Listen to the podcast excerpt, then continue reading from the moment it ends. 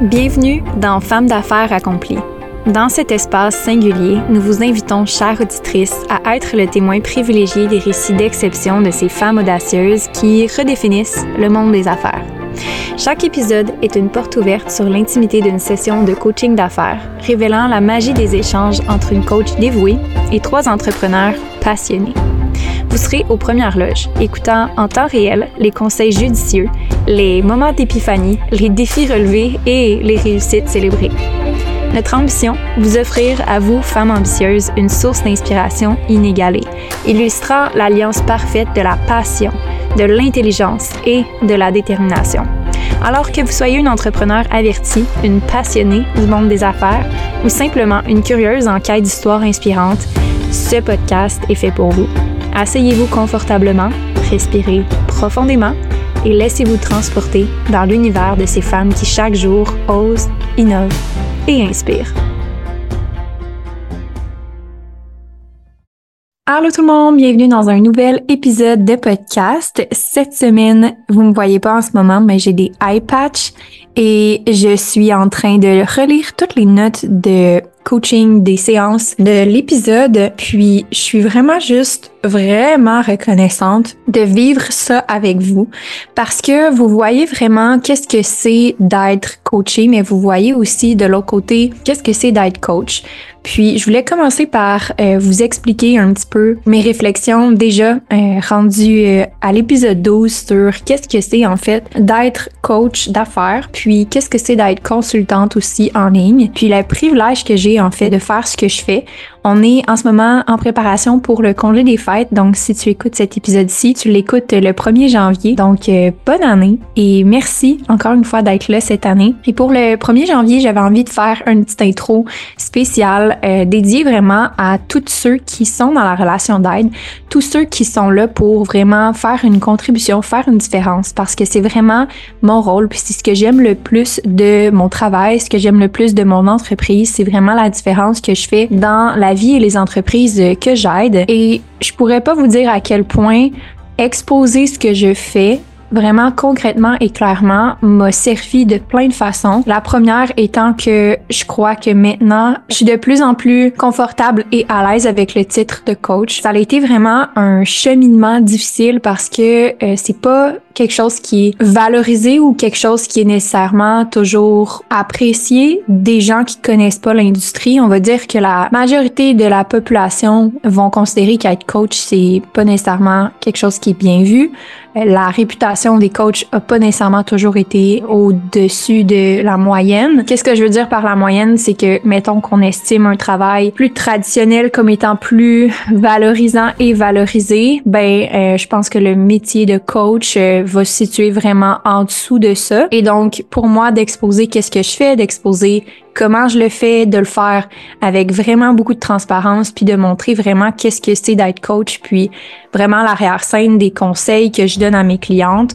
Ça a été pour moi un révélateur parce que j'ai réalisé que au fond, j'estimais vraiment vraiment beaucoup mon rôle, puis ça a toujours été le cas, mais je pense que de plus en plus les gens voient la façon que je le fais, la façon que j'ai décidé de moi euh, m'approprier ce rôle-là et c'est l'éthique et les valeurs que j'ai derrière ça. Puis ça a été libérateur pour moi pour plein de raisons dont entre autres le fait que de l'exposer m'a fait sentir vraiment fière de faire ce que je fais, vraiment fière de le faire de la façon que je le fais également et euh, récolter aussi plein de feedback positif puis plein de commentaires par rapport à ah, j'ai aimé ça quand tu as dit ça ou j'ai aimé ça quand telle chose s'est passée puis tu réagi de telle façon. Donc ça m'a donné une espèce de permission d'être encore plus moi-même puis d'être encore plus vrai ici, quoique tout ce que j'ai fait avant sur le podcast est totalement 100% vrai, mais c'est juste pas nécessairement mon rôle de coach, c'était mon rôle d'éducatrice, mon rôle de tu sais vraiment d'être dans la formation, d'être dans l'éducation, d'être dans les entrevues aussi. Donc c'était complètement autre chose et puis je pense que le fait d'être encore plus moi-même, c'est la preuve que c'est toujours la meilleure solution.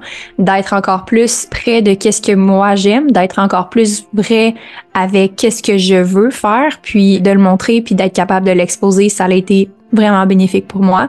C'est votre permission de le faire aussi. Et si vous êtes dans la relation d'aide puis que justement vous voyez ça comme quelque chose qui est moins bon parce que vous n'êtes pas nécessairement en finance, vous n'êtes pas en droit ou vous n'êtes pas dans une grosse entreprise, un gros corporate job, puis vous vous sentez pas valorisé par rapport à ça, j'ai envie de vous donner la permission. Et si tu donnais la permission d'être 100% toi-même puis de vraiment montrer qu'est-ce que tu es capable de faire puis d'aller jusqu'au bout, qu'est-ce que ça pourrait donner, tu sais? Fait que c'est cette permission-là que je voulais vous donner comme intro pour le 1er janvier. Je voulais vous souhaiter une merveilleuse année à toutes celles qui sont là ici, qui écoutent le podcast. Et aujourd'hui, je vous parle de qu'est-ce qu'on va parler dans l'épisode. On va parler avec Alicia de comment écrire une page de vente. Elle est à l'étape vraiment de comme là officialiser la formation avec ses étudiants. Maintenant, elle est à l'étape de vraiment le marketer, donc le rendre public, le rendre disponible. Et donc écrire une page de vente, c'est ce qu'on va parler aujourd'hui. On va parler également avec Amélie de maturité émotionnelle. Des fois, on se rend pas compte à quel point ça nous sert dans son entreprise de développer cette maturité-là, de ne pas réagir, mais d'agir,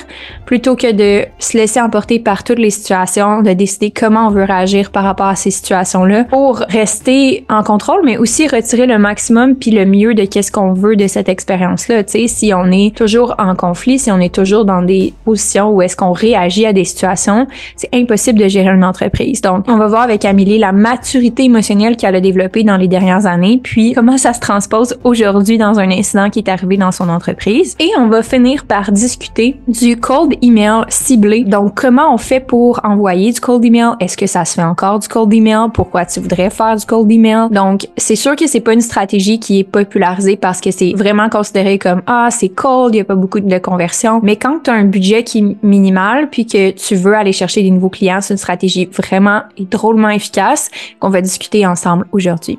Sur ce, je vous souhaite un merveilleux épisode et la meilleure façon d'encourager le podcast, c'est de laisser un review. Si vous êtes sur Spotify, descendez quelques épisodes et allez cliquer sur les étoiles, laissez 5 étoiles. Si vous êtes sur Balado, c'est votre invitation de descendre encore une fois dans les épisodes et ensuite de trouver le petit bouton pour ajouter les 5 étoiles et laisser un review, un commentaire. C'est toujours apprécié. C'est comme ça qu'on fait connaître le podcast. Donc, euh, bonne écoute et à très bientôt. Alright, allô les filles, bienvenue dans le coaching. J'avais vraiment hâte de vous retrouver. On va commencer avec Alicia cette semaine. Vas-y, allez. Hello, hello. Hello, hello. Euh, il y a deux semaines, on parlait de la délégation. Tu m'avais dit d'écrire comme toutes les choses que j'avais à faire dans ma journée pour voir qu'est-ce que j'allais pouvoir déléguer. J'ai pas mis ça en pratique, mais par contre, il y a quelque chose que j'ai fait, c'est que j'ai commencé à annoncer à mes clients que j'allais avoir quelqu'un avec moi pour mettre ça en place. Puis, euh, il y a une de mes clientes qui prenait quand même beaucoup d'espace dans mon horaire, qui m'a dit cette semaine qu'il allait pas continuer à cause de cette nouvelle-là. Puis, au début, ça a été comme, je m'attendais vraiment pas à ça, mais en même temps, on dirait que ça, je me suis dit, OK, ben, de toute façon, cette cliente-là, je, m'occupais de son suivi client, puis éventuellement, je voulais vraiment me concentrer plus sur implantation d'automatisation puis funnel client. Fait que je suis comme, bon, c'est pas grave, ça va juste me permettre d'aller vraiment plus vers ma niche, vers les gens que je veux travailler, le genre de service que je veux offrir. Puis là, ça va me libérer beaucoup de temps. Fait que j'aurai pas besoin de déléguer finalement ce, ben, contrat. OK, ben il y a comme est-ce que c'est une bonne nouvelle, est-ce que c'est une mauvaise nouvelle? Comment tu vois ça toi? Ben étonnamment, moi j'ai pris ça comme une bonne nouvelle. OK. Ben, c'est parfait. Ça veut dire que peut-être justement, c'est pas la bonne étape pour toi de déléguer, puis justement, c'est peut-être de revoir ton modèle d'affaires pour voir peut-être que tu vas vouloir déléguer dans le futur dans un modèle qui va être un petit peu différent. Ouais, c'est ça, parce que j'ai l'impression que ce que je veux déléguer, c'est vraiment plus par rapport à l'entreprise de formation, pas mm-hmm. nécessairement ce que je fais avec mes clients, parce que j'ai l'impression que si je délègue les services que j'offre à mes clients, il y a beaucoup de supervision après ça derrière ça. Mm-hmm. Il y a beaucoup de formation à leur donner, même s'ils sont formés, chaque client est différent. C'est moi qui deviens responsable de leur travail. Oui, complètement. Ben, j'aime savoir ça. Puis, dans ton contrat que tu me dis que le client partait, c'était quelque chose qui était récurrent. Est-ce que ça, c'est quelque chose qui te fait peur peut-être de dire, ah, je perds une récurrence? Comment que tu te sens par rapport à ça? Hum, non, en fait, c'est sûr que oui, un petit peu, là. Je me dis, bon, ça va faire quasiment un an que j'étais avec elle. Hmm. Puis là, c'est pas, c'est un certain montant qui rentre pas à chaque mois. Mais étonnamment, j'ai trois de mes anciens clients que je faisais plus du adjoint virtuel qui savent que je fais des automatisations funnel, qui m'ont écrit dans la même semaine pour des contrats à me donner. Fait que je suis hmm. comme, OK, ben, ça fait plus de place pour eux. Fait que tant mieux. Fait que dans le fond, ce que ça t'a fait réaliser, c'est que tu as eu un soulagement que cette cliente-là parte dans le fond parce que ça t'a permis de te concentrer sur des contrats plus stimulants puis sur lesquels que tu veux te concentrer puis que tu veux croître ta business puis tes services d'adjoint. Ouais, exactement. Puis en même temps, je me dis, bon, ben, si tu sais, des contrats ici et là qui sont pas nécessairement récurrents, je peux me permettre de charger plus cher. Ça mhm. fait en sorte que j'ai plus de temps dans mon horaire pour la formation. Qui est vraiment le fun, puis je sais pas si tu réalises, mais Alicia, il y a un an, aurait vraiment pas réagi à la même, à, cette situation-là de la même façon. Oui, clairement. je pense que tu aurais été vraiment dans la peur du monde, puis c'est pour ça que je t'ai posé cette question-là, tu sais, comment tu te sens par rapport à ça, puis ton premier réflexe, c'est juste comme, ah, ben j'ai trois nouveaux contrats, puis t'as pas d'inquiétude de je vais-tu en avoir trois autres après, c'est juste comme, non, c'est juste, je vais avoir des contrats parce que je décide d'avoir des contrats, puis j'ai pas peur du manque, comme je sais qu'avec ma formation d'adjointe virtuelle, je vais pouvoir générer des revenus aussi. Je vais avoir plus de temps pour me consacrer à ça. Je sais pas si tu remarques, mais c'est complètement différent. Ouais, c'est vrai. C'est exactement ça. Je me dis, plus de temps égale plus de prospection, plus de gens qui vont vouloir faire ma formation j'ai non, vraiment, c'est vrai que ça a changé beaucoup à ce niveau-là. Puis je pense que tu as gagné confiance aussi en ton offre, tu as gagné confiance en ta capacité à livrer les résultats à tes clientes, à ta capacité de faire du marketing, à ta capacité de toi faire des ventes de cette formation-là, ce qui fait que c'est tout le temps dans le derrière de ta tête que tu peux faire ça. Tu sais que tu es capable de faire ça. C'est pas comme je sais pas trop où je m'en vais, comme je sais pas si ça va marcher. Il y a quelque chose de solide qui te supporte en arrière. Puis là, tu as juste de l'espace, puis as créé l'espace pour pouvoir te concentrer là-dessus. Mm-hmm, exact. Puis il y a un comportement que j'ai depuis longtemps, c'est j'ai plus tendance à mettre l'énergie pour mes clients au lieu de ma business. Fait que je me dis, ben, si j'ai moins de clients, c'est correct, je vais juste me concentrer plus sur qu'est-ce que j'ai à faire pour la formation. Yes, j'aime vraiment ça. All right. Fait que sur quoi que tu veux qu'on travaille aujourd'hui? De quoi tu as besoin euh, qu'on parle? Ben, je suis en questionnement à voir. Tu sais, justement, la semaine passée, ben, dernier coaching, on a parlé que je portais beaucoup de chapeaux et tout. Mm-hmm. euh, puis là, je suis en questionnement parce que j'ai envie de optimiser ma séquence courriel. Puis j'ai pas encore travaillé sur ma page de vente, là, les commentaires que Claude m'a donné, j'ai pas eu le temps. Puis là, je me dis, est-ce que je délègue ça peut-être à une copywriter? Je vais savoir que c'est bien fait. Je vais savoir que j'aurai pas besoin de la retravailler parce que je suis pas certaine de qu'est-ce que j'ai mis dans trois mois. Mm-hmm. Euh, ça, c'est un questionnement que je me pose. Là. Un des questionnements, c'est ça. Y en a-tu d'autres ou c'est le seul en ce moment? L'autre questionnement, c'est je me demande si je devrais pas commencer à mettre des ads. J'ai tout le temps fonctionné avec du organisationnel. Puis là, je me demande si peut-être booster pourrait pas aider. Mm-hmm. Tu veux dire organique? Oui, organique, excuse. OK. Um, Est-ce que ça serait une bonne stratégie d'utiliser des ads? Est-ce que ça serait une bonne stratégie de déléguer le copywriting? Je pense que ça va dépendre de budget. Ça va dépendre de beaucoup de choses par rapport à ta stratégie. Est-ce que je te recommande d'avoir un ou une copywriter pour ta page de vente si tu as de la misère à le starter puis si tu as de la misère à le mettre en mots? Peut-être mais en même temps je pense que si il y a une personne qui est capable de mettre des mots sur comment décrire ta formation puis comment le mettre c'est dans les mots de tes clientes, c'est toi pour commencer. Puis après ça, la copywriter peut juste améliorer la communication, la véhiculer à travers une page de vente différemment. Mais je pense que ça serait de voir, tu sais, est-ce que tu as des conversions en ce moment sur ta page de vente? Est-ce que tes clientes te disent, ah oui, ça m'aide cette page de vente-là? As-tu des feedbacks ou tu sens que c'est neutre par rapport à ça? Comment qu'on sent par rapport à qu'est-ce que tu as actuellement comme outil de vente? Euh, qu'est-ce que j'ai actuellement, c'est, ben, je l'ai pas sorti encore la page de vente. En ce moment, les clients qui achètent à travers un appel, mais ils voient pas de page de vente. Non. OK. Ben, ça serait intéressant, oui, d'avoir une page de vente, mais je pense pas que tu as besoin d'une copywriter pour avoir une première version de cette page de vente-là. Mm-hmm.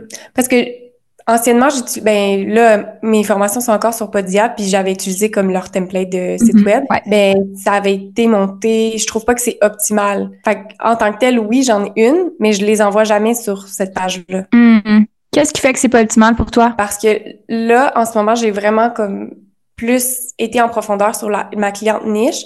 Puis sur la première page de vente que j'avais faite, je me suis adressée un petit peu à n'importe qui qui voulait devenir adjointe virtuelle, mais si tu sais pas c'est quoi le métier d'adjointe virtuelle, comment tu sais que tu veux le devenir? Fait je comprends. Fait que c'est plus au niveau de ton message que en ce moment c'est incomplet. C'est pas tant la plateforme, la façon que c'est présenté là. Exact. OK, fait si c'est le message, j'aimerais ça qu'on le travaille là, ton message. Parce que je pense pas que c'est comme quelque chose qui va être réglé avec une copywriter parce que ta copywriter elle a besoin d'une stratégie de base pour pouvoir bâtir les éléments de persuasion ou les perspectives, les images, les tout autour de ton message de base. Fait que ça, je pense qu'il faut juste qu'on le travaille là ensemble. C'est juste toi qui peux décider puis clarifier ce message de base-là puis la direction de ton offre, ton target audience, ton offre, ta solution. C'est juste toi qui peux le mettre dans ces mots-là. Puis après ça, tu donnes ça à une copywriter pour qu'elle puisse renchérir ce message-là au besoin.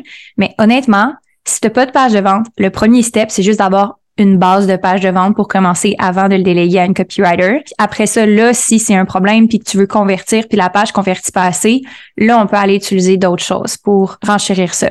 J'aimerais juste qu'on commence par qu'est-ce qui bloque quand tu écris ta page de vente? Parce que c'est sur ça que euh, tu vas continuer de bloquer, peu importe si tu le délègues ou pas. Est-ce que c'est plus comme j'ai de la misère à m'adresser à une personne? C'est-tu plus pas j'ai de la misère à présenter mon offre? Ou à comme faire un lien entre le besoin et l'offre? Euh, je te dirais c'est plus au niveau de la structure. Ben pourtant tu sais c'est bien expliqué dans MQ2 là. Mm-hmm. Mais qu'est-ce qui bloque? Parce que je sais exactement avec qui je veux m'adresser maintenant, je sais exactement comme ses souffrances, c'est quoi qu'elle veut devenir. C'est juste après ça de le mettre dans des paragraphes sans que ça soit trop long, mais que ça, ça soit bien compris. Faisons ça. Faisons ça aujourd'hui. OK. Donc, parle-nous de c'est qui ta cliente idéale. Mettons dans tes mots à toi. Mm-hmm. Tu sais, dans la tranche d'âge, dans la vingtaine, qui sait pas trop qu'est-ce qu'elle veut faire dans la vie, qu'elle a déjà une job présentement, peut-être qu'elle est serveuse ou peut-être qu'elle a déjà une petite entreprise à son compte, mais elle a une grande vision pour quelque chose. Tu sais, elle veut voyager, elle veut avoir une liberté de temps, mais avec sa réalité présentement, elle peut pas avoir ça parce qu'elle doit travailler dans un lieu qui est fixe ou peut-être qu'elle va déjà à l'école mais pas nécessairement intéressée à qu'est-ce qu'elle étudie. Elle veut partir à son compte, mais elle a trop d'idées, elle sait jamais comme où se diriger. C'est quoi son problème par rapport à ça? C'est-tu parce que son désir, c'est qu'elle recherche quelque chose pour se lancer à son compte, mais c'est pas quoi? Exact. Puis dans cette situation-là, sa plus grande insatisfaction, puis la raison pour laquelle elle a pas pris action jusqu'à maintenant, c'est quoi? Elle a juste trop d'idées, elle est pas capable de le mettre en place. OK. Fait qu'elle a juste trop d'idées, elle est pas capable de le mettre en place. Mm-hmm. Trop d'idées, pas capable de le mettre en place ou pas capable de prendre action, on va dire ça comme ça, ou de choisir quelque chose? Exact. Puis pourquoi qu'elle voudrait choisir le métier d'adjointe? Pourquoi ça serait la solution? Ben, moi, à mon avis, c'est une porte d'entrée dans le domaine entrepreneurial en ligne sais, après, une fois que tu as été adjointe, si tu veux t'ouvrir une business, te spécialiser dans quelque chose d'autre, mm-hmm. ça devient vraiment plus envisageable parce que tu as passé dans tout ce qui est le back-end d'une entreprise. J'aime vraiment ça. Puis, mettons le que moi, je veux pas Qu'est-ce que c'est tes clientes ils veulent absolument pas? Mettons, il, y a des compromis qui sont pas prêts à faire, ça serait quoi? Mettons, le quand moi, je veux perdre du poids, je veux le faire, mais je veux pas faire de diète. Ce serait quoi les compromis qu'elles veulent pas faire pour atteindre cet objectif-là? Ben, elle veut pas euh, étudier sur une période trop longue. Là. Elle veut pas aller un an à l'école, deux ans à l'école. J'aime vraiment ça. Fait que sans étudier un an à l'école pour le faire. Sans étudier longtemps pour le faire, mettons. Mm-hmm. OK. Puis j'imagine que ça, c'est une très bonne motivation. Fait que ça ressemblerait à quelque chose dans ces mots-là. Ça pourrait être comme tu as un grand désir de liberté et de travailler à ton compte, mais tu as trop d'idées, puis c'est pas assez clair pour que tu puisses te lancer. Exact. En dessous, tu cherches ta porte d'entrée dans le monde entrepreneurial pour générer des revenus et avoir la liberté d'emplacement que tu souhaites. En parenthèse, sans étudier longtemps pour le faire, plus que deux mois pour avoir des clients, là. sans étudier plus que deux mois pour générer des revenus. Parfait. Fait que ça devrait ressembler à ça, puis peut-être que dans les textes en dessous, là, tu pourrais clarifier genre leur pain point, leur situation actuelle.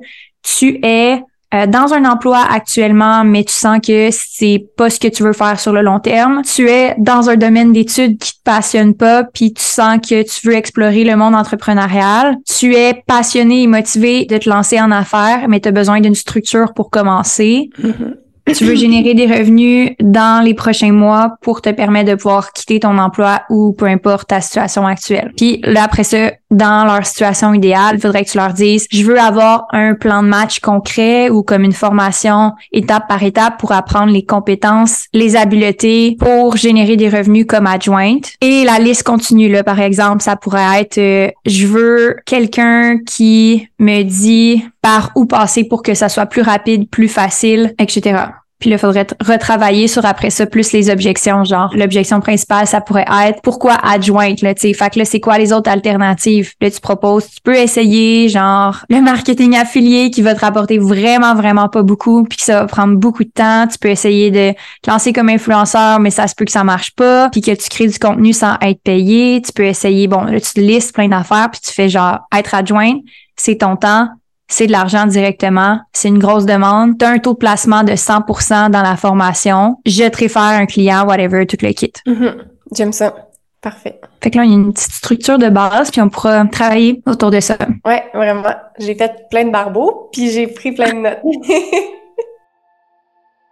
Pour commencer aujourd'hui dans les notes, j'avais envie de parler de comment créer une page de vente qui convertit. Ça va être un court clip parce que j'en parle déjà beaucoup avec Alicia, mais c'est super important quand je parle de la stratégie d'écrire une page de vente qu'on a chez MQ Consultation puis des modèles, de vous parler des outils qu'on développe à l'intérieur de MQ Consultation parce que j'en parle pas beaucoup dans le coaching puis je veux juste être 100% euh, certaine que vous compreniez mon fonctionnement. Donc dans les coachings généralement, on va faire avancer les gros morceaux de stratégie, comme vous pouvez voir, régler des problèmes, on va aussi discuter de certaines situations puis on va passer au prochaines étapes. Donc, il souvent voir, bon, c'est quoi la prochaine étape, qu'est-ce que tu vas faire dans les deux prochaines semaines, etc. Mais euh, ça serait pas possible sans l'aide d'outils et de support à l'extérieur des coachings qu'on voit pas dans les épisodes de podcast. Donc, ce que vous ne voyez pas, c'est que dans la plateforme MQ Consultation, on a plus de 145 modules de formation et outils et templates disponibles à utiliser pour nos clients qui sont essentiellement des prêts à remplir. Donc, si on parle du modèle de page de vente, on a un modèle de page de vente dans une formation qui s'appelle Vente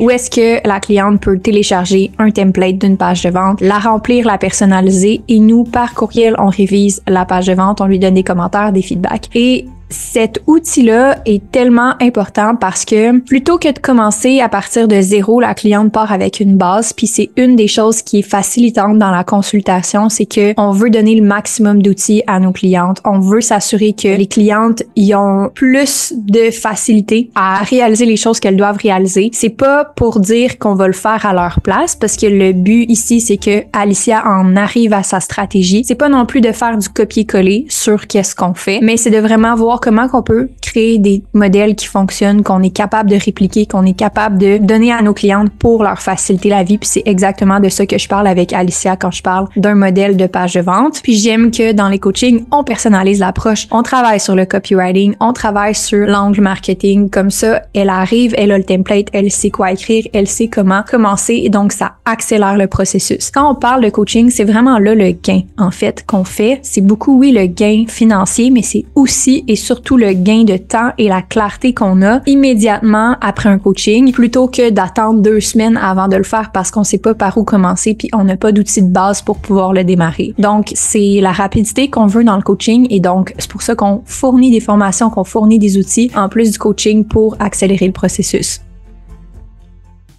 Je voulais te renvoyer l'enregistrement si tu veux juste comme reprendre. Ouais, ouais, s'il te plaît, ça, c'est une bonne idée. Parfait. OK, ben dans le fond, c'est ça. J'ai pas besoin d'engager une copywriter tout de suite. Quand je vais avoir des statistiques, si on voit que ça convertit pas, ben là, on pourra. Ouais, décidément. Puis je pense que tu es vraiment la meilleure personne placée pour définir ton message de base pour commencer. Puis la personne qui va venir en copywriting après, oui, elle peut t'écrire tes séquences de ton tunnel de vente, elle peut t'écrire ta page de vente, la refaire. Elle peut écrire ces choses-là, mais je pense que c'est plus en addition à un message solide que remplacer ta job de juste clarifier le message de ton produit. Mm-hmm. Ouais, ok, parfait. Puis au niveau des ads, qu'est-ce que tu penses? Au niveau des ads, c'est sûr que moi, euh, de premier abord comme ça, J'aurais tendance à dire que ça serait intéressant de l'essayer parce que tu as une belle présence de façon organique, tu as une belle communauté, puis des ads, si tu as le budget pour le faire, tu as envie de le faire, c'est tout le temps une façon qui donne des résultats quand même assez rapidement, puis sur Facebook à assez faible coût. Sur Facebook ou sur Instagram? Facebook, c'est Instagram, c'est la même chose. Ça fait Facebook et Instagram, c'est les deux plateformes font les ads ensemble. Je trouverais ça intéressant. Puis moi, ce que je prendrais le temps, c'est tu as un outil gratuit qu'on a dit qu'on transformerait éventuellement en pub. Mm-hmm.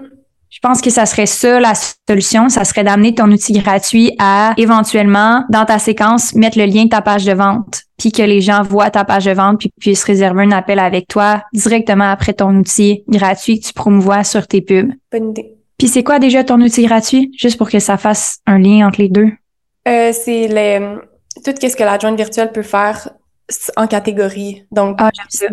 Ouais, exact. Des, disons, catégorie, administration, toutes les tâches que tu pourrais avoir à faire. OK. J'aime vraiment ça, mais je pense que ce qui serait intéressant d'ajouter ou de revoir, ça serait comme qu'est-ce qu'on fait comme pitch à la personne qui, justement, elle sait pas qu'elle veut être adjointe. Là. Parce que, mettons, la personne qui sait pas qu'elle veut être adjointe, mais juste intéressée à se lancer en affaires puis est prête à apprendre peu importe le skill set pour pouvoir le faire elle sait pas encore qu'elle va être adjointe, elle sait peut-être qu'elle sait même pas que c'est une possibilité, tu comprends? Fait qu'il mm-hmm. faudrait peut-être voir que ton outil gratuit aborde ça avant de dire voici tout ce que tu peux faire. OK, ouais. Ben, tu vois, dans l'outil, il y a la première page, c'est une présentation de tout moi, où est-ce que j'ai passé, pourquoi je suis devenue adjointe, puis maintenant où est-ce que je suis. C'est ça que tu veux dire? Ça, c'est plus pour bâtir la notoriété, la crédibilité, le lien de confiance. OK. Ce que je recherche, c'est plus comme qu'est-ce que j'ai à gagner de cliquer sur ta pub parce que j'en vois 25 par jour. OK. Disons euh, un petit quiz pour voir si elle se qualifie. Ça pourrait être une idée, le quiz, mais mettons plus simple que ça.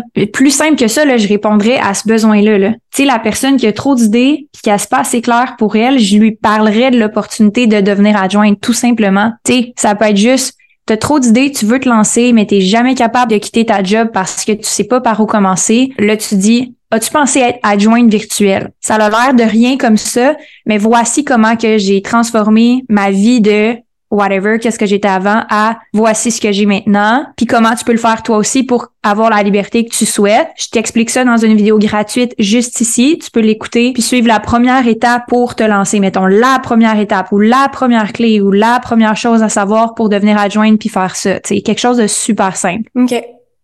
Parfait.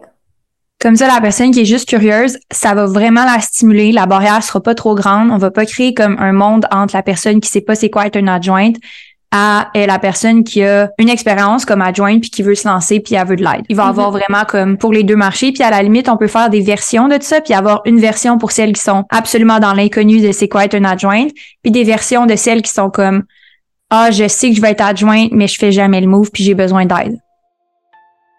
Un outil, c'est essentiellement quelque chose qui nous permet de vendre quelque chose d'autre de payant. Donc, pourquoi qu'on voudrait faire un outil gratuit puis un outil qui convertit vers notre offre? C'est parce que on veut que cet outil-là soit utile pour notre clientèle cible tellement que ça nous donne envie d'acheter parce que ça résout très bien un problème, mais on veut résoudre d'autres problèmes encore plus accompagnés ou avec encore plus de détails ou dans une mesure encore plus grande. Donc, pourquoi qu'on veut développer cet outil-là pour Alicia dans cet exemple-là, c'est que elle a toujours fonctionné par appel, mais elle a pas nécessairement développé de la nouvelle clientèle, elle est allée avec sa clientèle qui était chaude, qu'on appelle hot, dans son audience Instagram. Fait que par exemple que tu as 2000 abonnés sur Instagram, il y a toujours une partie de ces gens-là, si tu es actif depuis un certain temps, qui va être hot, qui va être réceptif, réceptive à acheter tes offres parce que tu as développé une relation avec eux à travers le contenu que tu postes à chaque semaine depuis X nombre d'années. Et donc, ces personnes-là, c'est plus facile de les convertir vers tes offres avec un appel, par exemple,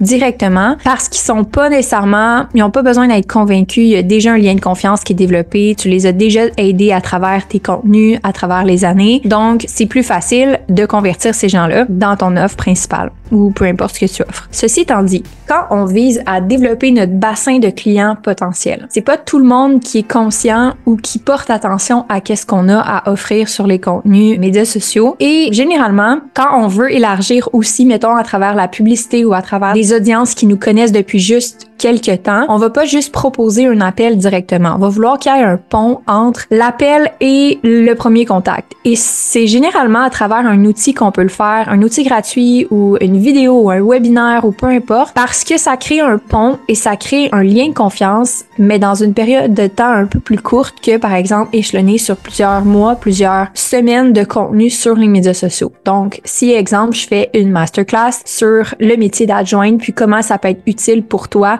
de te lancer dans ce métier-là, si tu sais pas quoi faire puis que tu veux avoir plus de liberté, eh ben, je vais te parler de ça, puis je vais te parler des avantages, je vais te parler de comment ça fonctionne pendant une heure, par exemple, et tu vas avoir retiré beaucoup de valeur de ça pendant une heure. Et donc, ça pourrait être un outil gratuit vraiment pertinent dans le cas de Alicia, étant donné que on veut régler un problème vraiment précis, sans nécessairement régler tout le problème au complet, parce que de toute façon, on pourrait pas en une heure tout expliquer comment devenir adjointe et tout enseigner ce que Alicia enseigne dans une formation beaucoup plus complète. L'idée, c'est de donner assez de valeur puis de clarté pour que le client décide qu'il veut vous faire confiance et qu'il veut en savoir plus et qu'il veut être aidé par vous davantage. Donc, c'est vraiment le but d'un outil. Et comment on le bâtit? On le bâtit toujours en commençant par la problématique claire. Puis c'est ça qu'on prend le temps d'identifier avec Alicia en ce moment parce que ça donne rien de juste être trop large. Le client va pas nécessairement retirer la valeur qu'on veut qu'il retire et ça donne rien de juste faire un outil gratuit pour faire un outil gratuit, genre un PDF, quoi que ça peut avoir beaucoup de valeur un PDF, mais il faut vraiment cibler c'est quoi ici dans la situation. Est-ce que c'est déjà un adjoint qui s'est lancé, qui a de la difficulté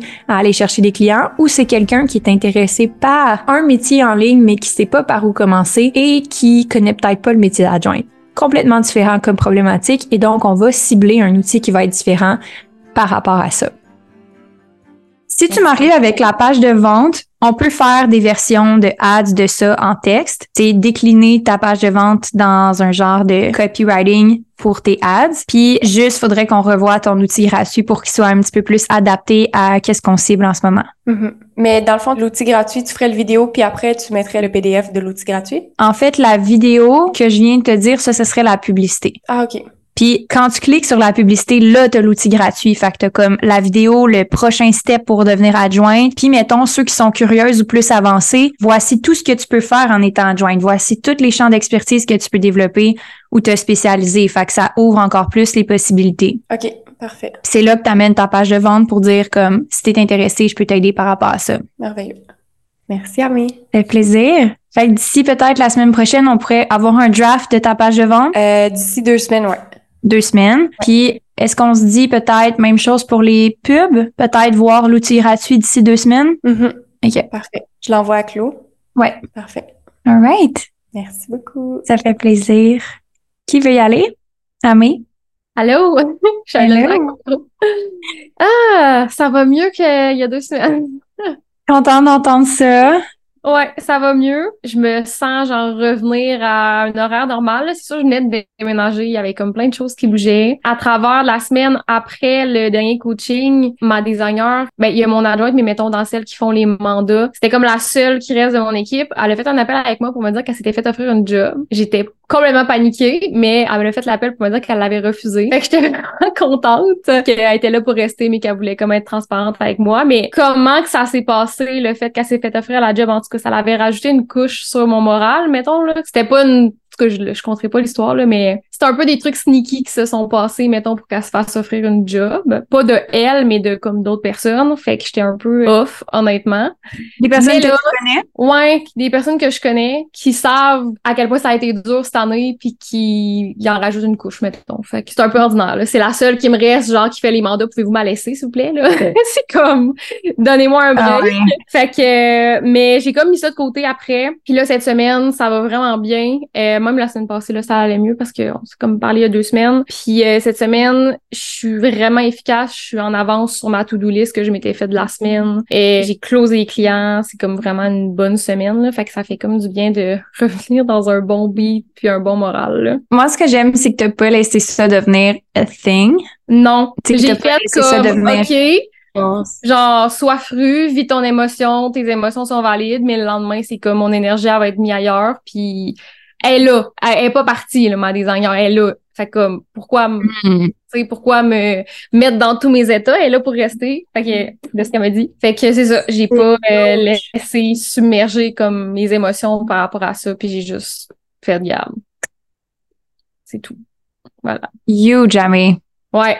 Mais je pense que j'ai fini par comme, ben, comme pas avoir le choix de me laisser tout le temps submerger par mes émotions avec tout ce qu'il y a eu cette année. Ça fait partie de la job d'être entrepreneur, de vivre des trucs comme ça, puis vivre des trucs pas faciles. Puis tu sais, j'avais une conversation avec mon chum, puis t'es comme, t'as pas fini d'en perdre des employés, puis t'as pas fini d'en gagner si tu fais ça toute ta vie là. Fait que ça fait partie de la game, puis c'est juste de pas se laisser euh, submerger par ça. Là. Ouais, puis je pense que c'est juste de voir que t'as développé vraiment une maturité émotionnelle, de dire comme, ok oui, je reconnais que ça m'a affecté. Tu sais, je reconnais que c'était tough, je reconnais que c'était difficile, ce qui était peut-être même des fois difficile pour toi d'admettre avant. Tu le vivais beaucoup, mm-hmm. mais tu te permettais pas de le vivre. Tu faisais juste continuer, continuer, continuer. Mais d'être capable de faire en plus de ça, je le reconnais, je me laisse l'espace, mais je passe à autre chose, puis je décide que ça affecte pas le reste de ma semaine, puis je décide de mm-hmm. closer des ventes, puis je décide que ma business s'arrête pas à cause que quelqu'un essaye de me voler mon employé. Mm-hmm. Exactement. Puis je pense que le fait que je filais moins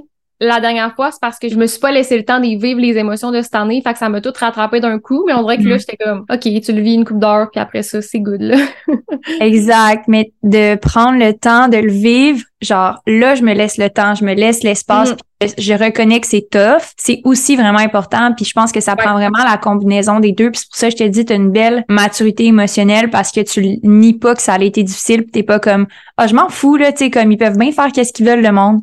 Non, c'est comme ça, c'est un peu du déni, mais c'est vraiment pas ça. C'est juste, j'admets que c'était tough, puis je continue et je laisse pas ça affecter. Fait que je veux juste te dire que c'est extraordinaire. Je suis vraiment contente que tu aies eu ce réflexe-là.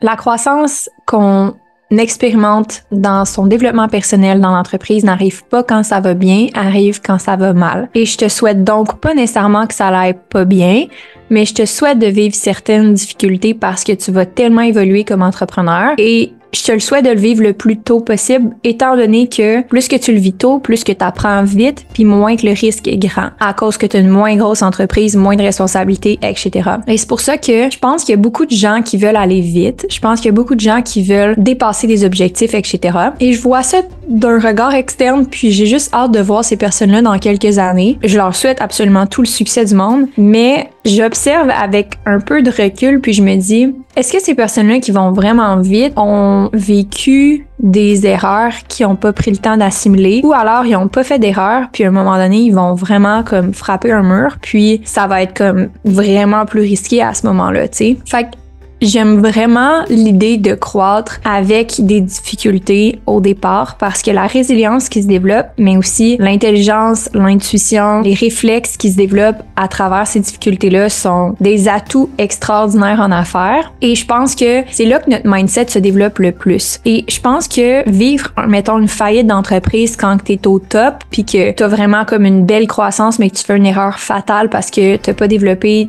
de mindset pour gérer cette erreur-là ou gérer ce problème-là, puis que t'es pas capable de le gérer, je trouve que c'est beaucoup plus difficile que gérer des problèmes mineurs quand on est à ce stade-ci de l'entrepreneuriat puis que on a, mettons, moins de 2 millions de chiffre d'affaires. Je trouve que c'est là qu'il faut développer le mindset parce que même si c'est des plus petits problèmes, on développe un mindset qui nous permet de pouvoir passer à une autre étape et de prendre le temps d'assimiler l'enseignement parce que les répercussions sont moins grandes. Dans le cas d'Amélie, puis dans le cas de la situation actuelle qui est extrêmement difficile, c'est là qu'elle développe toute sa maturité émotionnelle et c'est là que dans les enjeux puis dans les choses qui se passent dans notre entreprise tôt dans le processus nous permet de développer une résilience, une maturité émotionnelle qui nous permet de rester focus même quand c'est des choses comme ça qui se passent. Dans le cas de se faire coacher ou de se faire approcher un employé pour que cet employé-là aille travailler pour une autre entreprise, ça aurait facilement pu mettre Amélie dans une situation où est-ce qu'elle est frustrée, elle vit de la colère, elle vit de la tristesse, puis elle se demande oh mon dieu, je vais-tu réussir à croître mon entreprise cette année, puis pendant comme deux semaines être dans ce tourbillon là, puis pas réussir à avancer certaines choses justement parce qu'elle se laisse distraire par ça. Et donc, est-ce que c'est ça le but de la personne? Je sais pas, on saura jamais. Est-ce que cette personne-là est mal intentionnée? Je sais pas. Peut-être sûrement, peut-être pas. Je connais pas tout le détail de la situation. Mais une chose est sûre, c'est que c'est pas facile à vivre. Et à travers cette difficulté-là, Amélie prouve que, à travers les années, elle a tellement développé cette maturité émotionnelle-là qu'elle réagit pas à cette situation-là. Elle réagit temporairement, mais est capable de voir que c'est pas quelque chose qui mérite son attention ou qui mérite qu'elle dépose de l'énergie là-dessus ou qu'elle fasse une action quelconque par rapport à ça. Donc, je veux vous montrer la puissance de travailler sur son mindset parce que Amélie a travaillé sur son mindset et aujourd'hui, ça paye parce qu'aujourd'hui, elle se laisse pas distraire par des situations comme ça. Elle se laisse pas non plus emporter par les émotions à dire faut que je me revanche, faut que je prouve que j'ai raison, faut que je montre à quelqu'un que c'est moi la boss comme non, j'ai pas besoin de faire ça parce que ça attire mon énergie, ça va pas me donner les résultats que je veux puis au bout la ligne, c'est juste une réponse émotive, ça va absolument rien m'apporter. Donc, je trouve que c'est un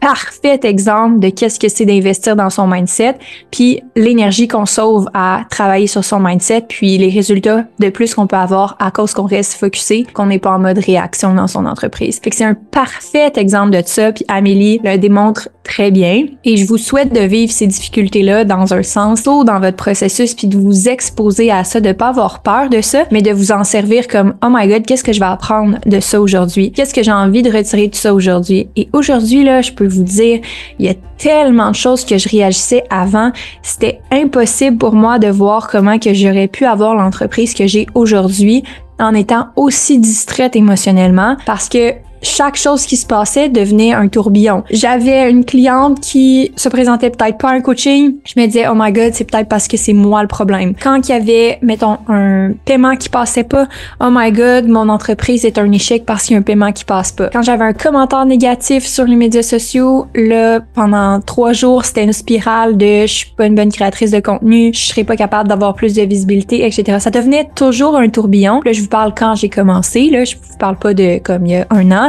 mais tu quand je débutais, c'était comme ça. Puis je suis contente de m'être exposée quand même à des situations qui me rendaient inconfortable, puis de pas avoir reculé derrière ça parce que justement, ça a fait en sorte qu'aujourd'hui, j'ai la maturité puis l'intelligence émotionnelle qui me permet de pouvoir gérer beaucoup plus et avec beaucoup plus de facilité.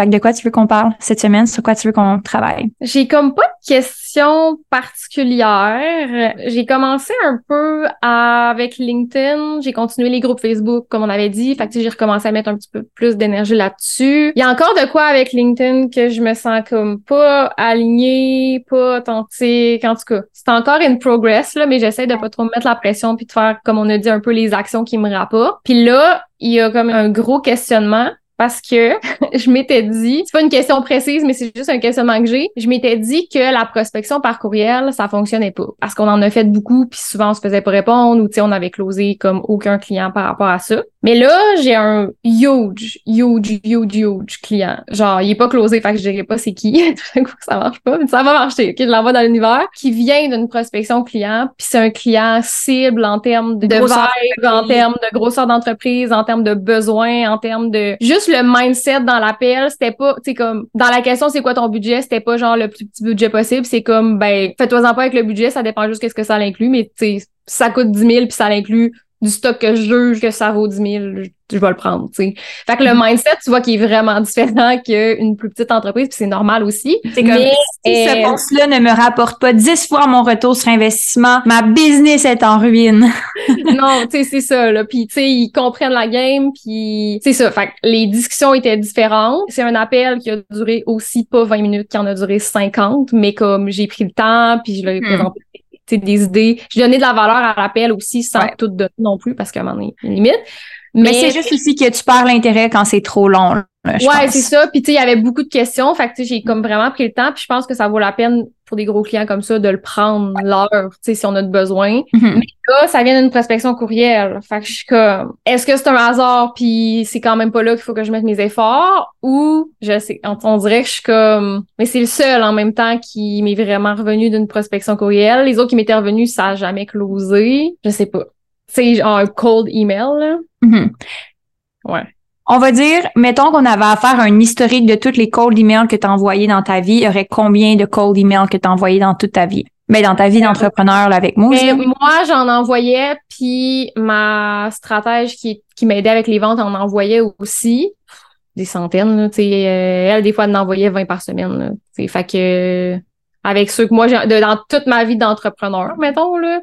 Mm-hmm. une coupe de 100 peut-être, là. Je... C'est pas beaucoup. Ouais. C'est vraiment pas beaucoup. Non? Non. OK.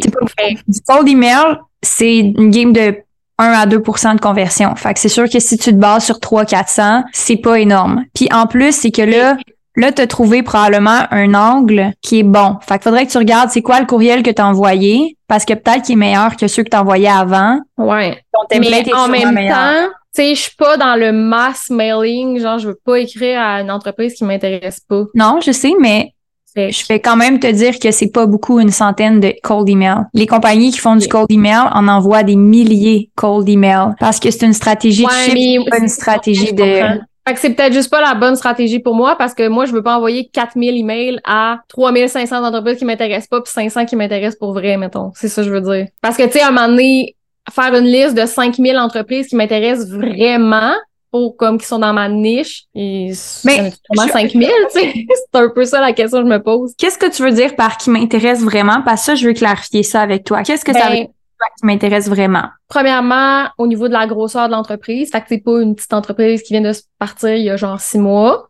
Puis, tu sais, mettons, euh, j'ai une entreprise de hockey, là. Je te dis pas que je le refuserais s'il venait à moi comme client, mais c'est pas mon vibe, là. Tu sais, je connais rien là-dedans, c'est pas nécessairement quelque chose que mon équipe tripe sur le hockey. Fait que c'est vraiment une entreprise qu'on va prospecter qui est moins dans notre Fait que tu me dis pas petite puis pas hockey. Fait que c'est quoi le contraire de petite? C'est quoi le chiffre? Puis c'est quoi qui est pas du hockey? Ben, j'ai pas de chiffre pour le pas petite, mais tu sais, une entreprise qui est là depuis plusieurs années, tu vois qu'ils roulent déjà leur marketing, qui ont une équipe souvent derrière, qu'elle soit petite ou grosse, ou que tu sais, tu sais qu'ils font déjà affaire avec des agences. Fait que tu sais, une entreprise qui est, qui établie puis qui a déjà une certaine notoriété, mais qu'elle a quand même besoin tout le temps de faire gérer son marketing, de tu peux voir des lacunes sur son site, elle a peut-être besoin d'un rebrand parce que ça fait 10 ans qu'elle existe puis son brand est vieux.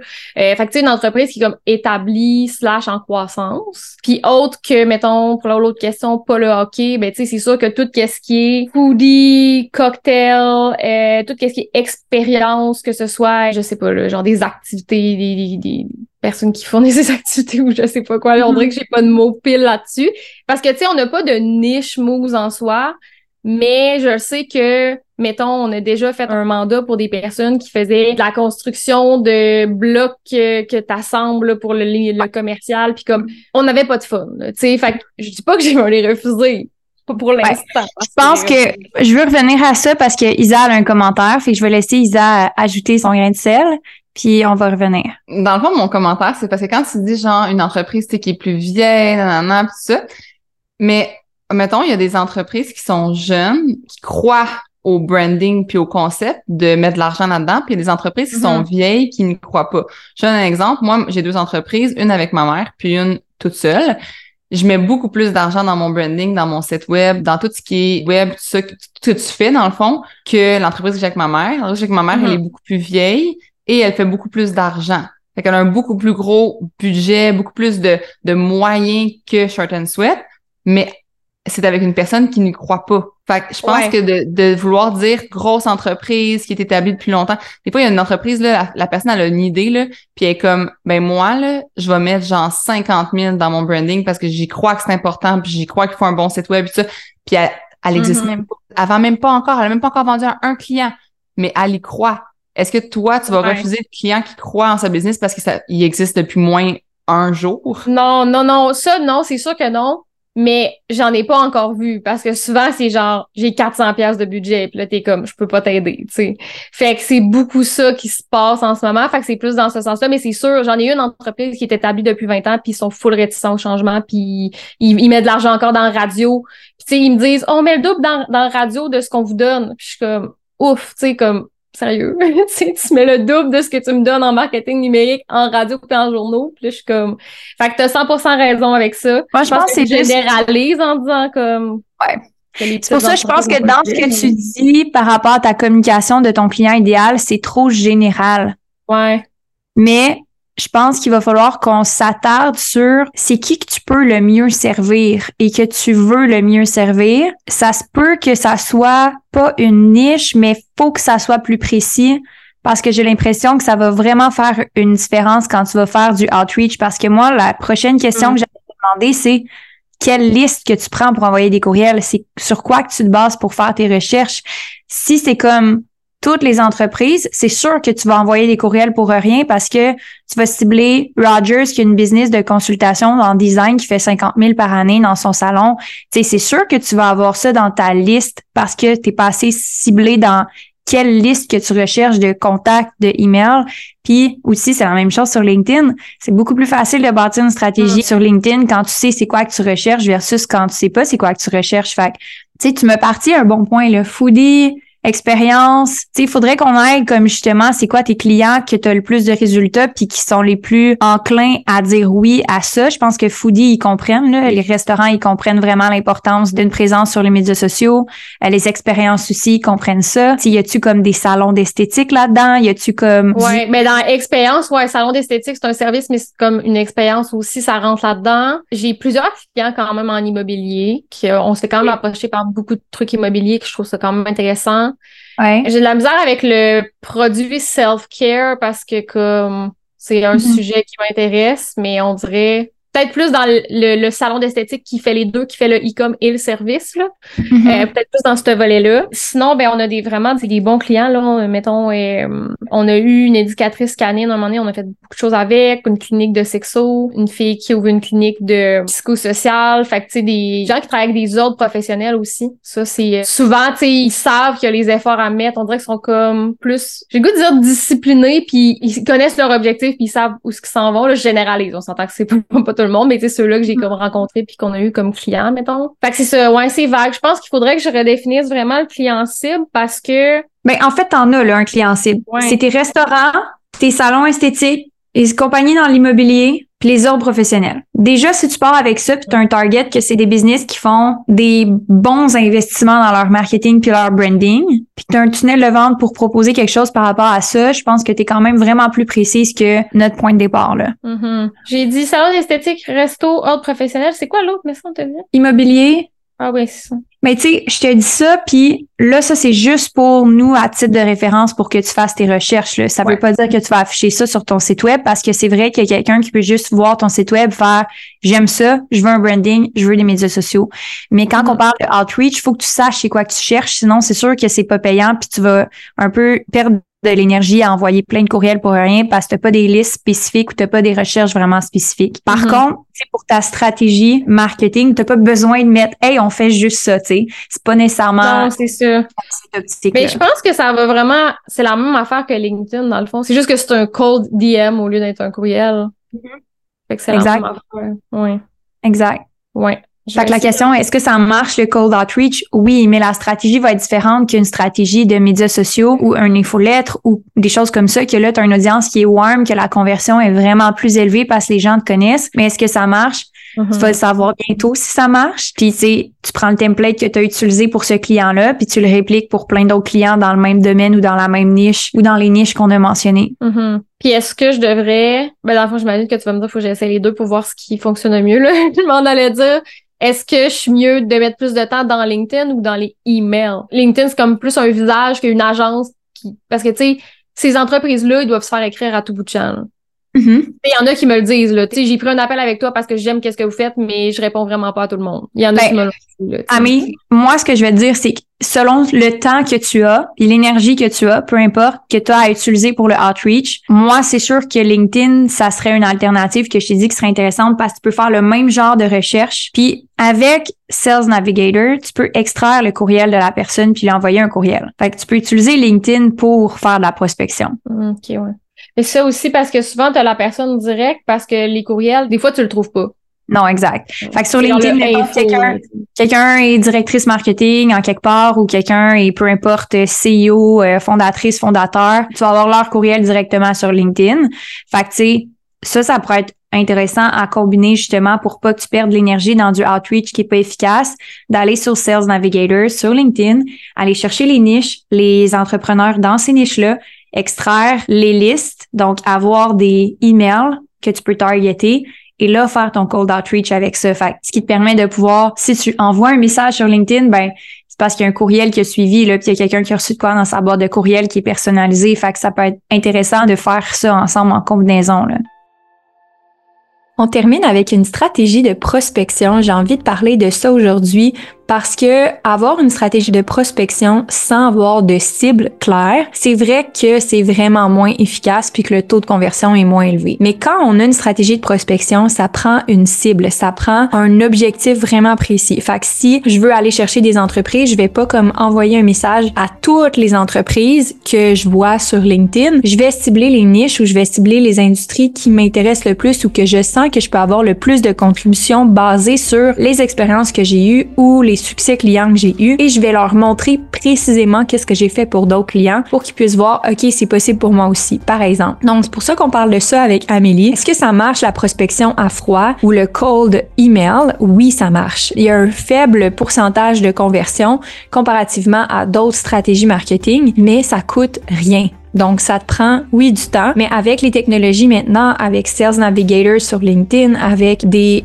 outils comme des CRM où est-ce qu'on peut faire de l'envoi, puis ensuite faire des suivis, tout dans la même place, il y a tellement de choses qui sont possibles pour faciliter cette démarche-là. J'ai euh, personnellement jamais fait de cold outreach, mais c'est grâce au fait que j'ai bâti une communauté vraiment tôt dans le processus. Donc, j'étais même pas officiellement lancée à temps plein dans mon entreprise que j'investissais déjà dans mon contenu, mon podcast et j'avais déjà une liste de courriels, j'avais déjà des clients à qui m'adresser. Donc, si tu as pas ça ou si tu as fait le tour de ça puis que justement tu cherches à avoir une façon d'acquérir des nouveaux clients de façon peu coûteuse qui te prend quelques heures par jour, ça vaut vraiment la peine d'essayer cette stratégie-là. Quand j'ai suivi des formations sur le marketing numérique en ligne, le cold outreach ou l'envoi à froid de courriel, ça a été une des stratégies que j'ai appris et qui a servi énormément mes clientes dans le passé, que ce soit des agences marketing ou que ce soit des créateurs de contenu ou que ce soit des designers web ou que ce soit des stratèges ads. C'est le genre de choses que les entreprises recherchent et des fois, la barre est pas très haute parce qu'ils ont eu tellement de mauvaises expériences avec d'autres fournisseurs que toi, tu arrives avec peut-être une garantie ou tu arrives avec voici les résultats que j'ai eu pour des clients ou tu arrives avec euh, justement un premier essai ou une première consultation pour tester pour voir s'ils aiment ça puis tu démarques déjà de la compétition. Fait qu'il faut arrêter de penser que, OK, ça sert à rien ou comme les gens s'en foutent. Non, la barre est tellement pas haute dans les services aujourd'hui. Il y a tellement de gens qui sont déçus de leur expérience. Plus particulièrement les petites entreprises, on est mal servis à cause que les plus grosses corporations qui offrent peut-être des meilleurs services, pas toujours, vont servir justement des plus grosses entreprises puis vont laisser de côté les plus petits clients. Ben, ces gens-là qui payent au bout de la ligne. Donc, vous allez tellement trouver une place si vous vous démarquez dans votre message, si vous êtes vraiment ciblé dans votre message, puis vous faites le bon filtre, puis que vous êtes constant, c'est de pas arrêter après un mois. Ce que je parle avec Amélie, c'est comme, est-ce qu'on peut continuer ça pendant trois mois, un an? Éventuellement, la personne qui a te contacté en septembre, peut-être qu'elle va être intéressée en décembre, mais de continuer de faire des suivis à ce moment-là. Et je suis certaine qu'on va voir des résultats dans les prochaines semaines. Donc, à suivre. Félicitations pour tes ventes, félicitations pour ton changement de mindset, félicitations pour ta constance sur les médias sociaux. Merci, ça s'en vient, ça s'en vient. Puis c'est drôle parce que euh, pour terminer avec ça, là, tantôt quand que Ali a dit que tu disais que tu avais comme perdu un client, puis tu étais comme ah ben tu sais ça fait juste de la place pour d'autres, puis qu'il y en a comme trois qui t'ont écrit. Et c'est comme passé un peu la même chose. J'ai pas perdu 100% un client, mais j'ai perdu quand même une bonne partie du mandat. Ils vont continuer avec des petits trucs. Puis la même journée, quasiment, la huge business que je parlais, qui a un gros mandat, ils ont pris un appel avec moi. Fait que, on dirait que des fois, l'univers place les choses pour nous. Puis euh, ça m'a fait vraiment penser... Euh, tu parlais, j'étais comme « same ». Fait que, justement, là, de... ça m'a pas fait paniquer moi non plus. J'étais juste comme « OK, tu sais, c'est mm-hmm. correct ». J'aime vraiment ça. Ouais. All right. Tu peux me tenir au courant, Amé, si tu veux, là, tu sais, Sales Navigator. Je sais pas si tu as déjà utilisé ça, mais tiens-moi au courant de ce côté-là. Ouais, non, je ne l'ai jamais euh, utilisé. Je vais aller voir ça. Je me l'ai noté. Parfait. Merci. Tous les vendredis midi, chaque semaine, je suis en live sur le groupe Facebook pour répondre à tes questions. Tu peux venir avec moi en live ou écouter en rediffusion si tu préfères. Le live va être disponible sur le groupe Facebook après le live et donc tu peux le retrouver dans la section guide du groupe. Viens nous rejoindre en cliquant sur le lien dans la description du podcast ou recherche le groupe Facebook Présidente Visionnaire par Amélie Riendo. Sur ce, j'espère que tu as aimé l'épisode d'aujourd'hui. C'est un plaisir de passer ce temps-là avec toi et on se revoit la semaine prochaine.